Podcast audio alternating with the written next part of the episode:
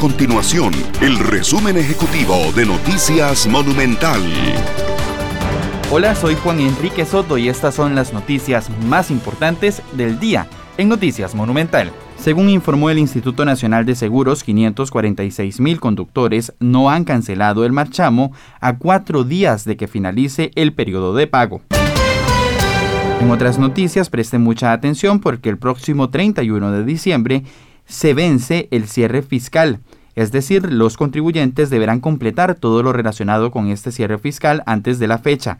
Además, vence el alivio en el pago del IVA a los contribuyentes que se vieron afectados por la pandemia del COVID-19. Esta y otras informaciones usted las puede encontrar en nuestra página web www.monumental.co.cr. Nuestro compromiso es mantener a Costa Rica informada. Esto fue el resumen ejecutivo de Noticias Monumental.